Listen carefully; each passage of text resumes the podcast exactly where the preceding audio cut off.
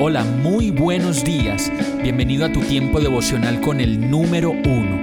Qué alegría saludarte con la certeza de que Dios está obrando en tu vida su perfecta y buena voluntad, ya sea porque estás aprendiendo de un momento difícil o porque estás disfrutando de su amor a plenitud con paz y tranquilidad.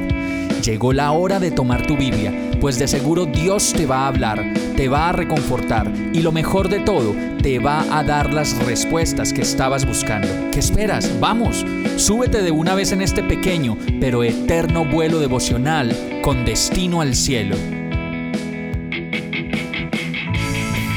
Y el mensaje de hoy se llama lavar y limpiar. Juan 13, del 8 al 9 dice, No, protestó Pedro, jamás me lavarás los pies. Si no te los lavo, no tendrás parte conmigo, le dijo Jesús. Entonces, Señor, no solo lávame los pies, sino también las manos y la cabeza. Cuando se trata de predicar el Evangelio, muchos pueden decir de esas personas que lo hacen que realmente no son lo suficientemente buenas o perfectas para hacerlo.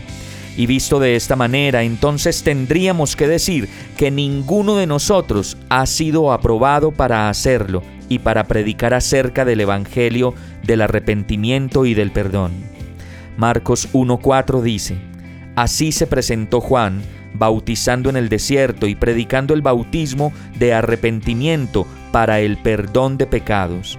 Afortunadamente la Biblia misma nos deja ver respuestas claras en relación con este gran dilema y por eso el apóstol Pablo en varias de sus consideraciones expresa claramente que cuando predica no lo hace de sí mismo con esfuerzos de sabiduría humana, sino del Evangelio de Cristo al cual sirve pues cuando lo predica, el primer beneficiado de hacerlo, de experimentarlo y de vivirlo es Él mismo.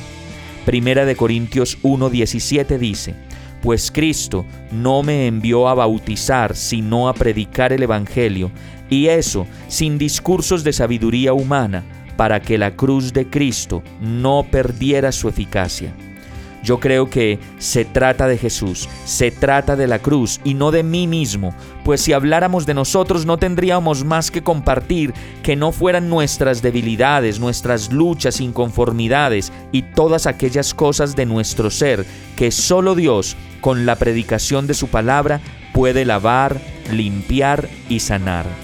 Juan 8:36 termina diciendo, Así que si el Hijo los libera, serán ustedes verdaderamente libres, y su palabra nos lava, nos limpia, nos reconforta, nos lleva a un lugar feliz y nos permite verlo de nuevo, lleno de amor cuando nos mira, y con incomparable ternura vuelve a perdonarnos, vuelve a levantarnos, vuelve a enamorarnos otra vez de su palabra, en donde podemos lavar cada día escúchalo bien, en donde puedes lavar y podemos lavar cada día nuestra humanidad.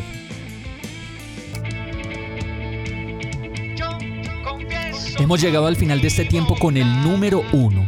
No te detengas, sigue meditando durante todo tu día en Dios, descansa en Él, suelta los remos y déjate llevar por el viento suave y apacible de su Santo Espíritu.